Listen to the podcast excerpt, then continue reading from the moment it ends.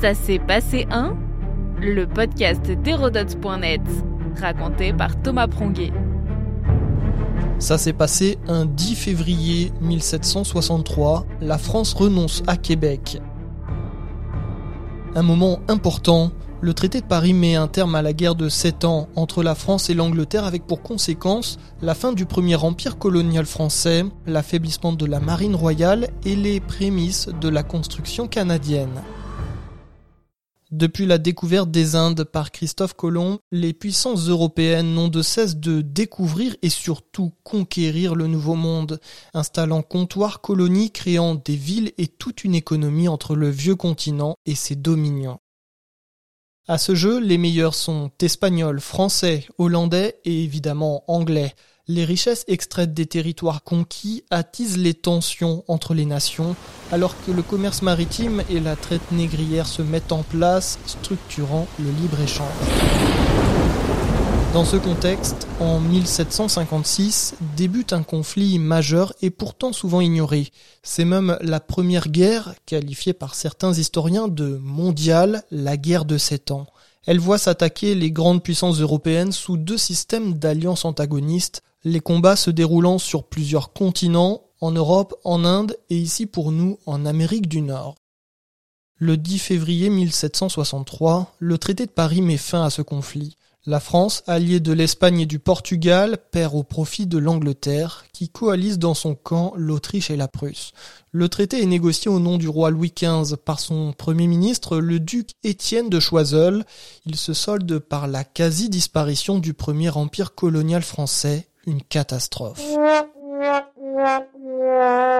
Par ce texte, la monarchie française concède à sa rivale la domination des mers. À l'autre bout du globe, elle se résigne à laisser les Indes aux Britanniques, excepté ses comptoirs commerciaux, Chandernagore, Pondichéry pour le plus connu, et dans ce même district aujourd'hui, les villes de Yanaon, Karikal et Maï. En Amérique, Paris perd sa seule colonie de peuplement, la Nouvelle-France, un territoire immense à cheval sur l'actuel Canada et les États-Unis qui s'étend de l'Acadie et la baie d'Hudson au golfe du Mexique en passant par la Louisiane. La présence française en Amérique du Nord était enviée et discutée sur place. En 1713 déjà, le traité d'Utrecht et la cession de l'Acadie à l'Angleterre annoncent la couleur. À ce moment, la France perdait aussi Terre-Neuve et les territoires de la baie d'Hudson, très riches grâce au commerce des fourrures. Malgré les exploits réalisés par le Canadien Pierre Lemoine d'Iberville et ses frères, la couronne française ne peut conserver sa colonie. En 1763, donc 50 ans après, la France disparaît du paysage nord-américain. Elle ne conserve que le petit archipel de Saint-Pierre et Miquelon dans le golfe du Saint-Laurent, dédié à la pêche à la. Le 7 octobre de la même année, le roi George III débaptise la Nouvelle-France par une proclamation royale. La zone devient officiellement The Province of Québec. On est au tout début de l'histoire canadienne, un mix entre provinces anglophones et francophones. Le temps qu'on a pris pour dire je t'aime.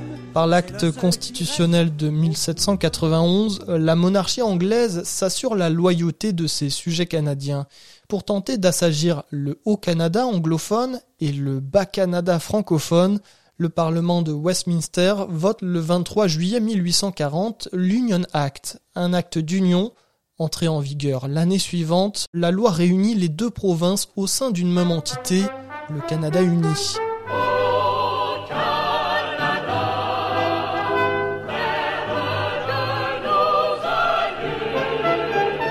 La démarche consiste ni plus ni moins à dissoudre la minorité québécoise francophone dans l'ensemble anglo-saxon.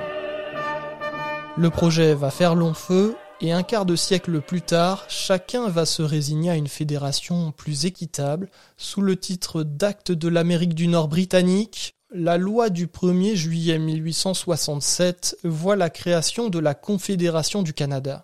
Elle regroupe ces quatre provinces, reconnaît son autonomie et l'usage de l'anglais comme du français. Son acte forme aujourd'hui encore la Constitution canadienne.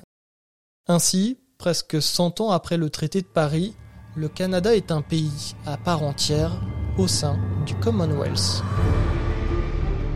Notre podcast historique vous plaît? N'hésitez pas à lui laisser une note et un commentaire ou à en parler autour de vous. Et puis pour en apprendre plus sur l'histoire, rendez-vous sur hérodote.net.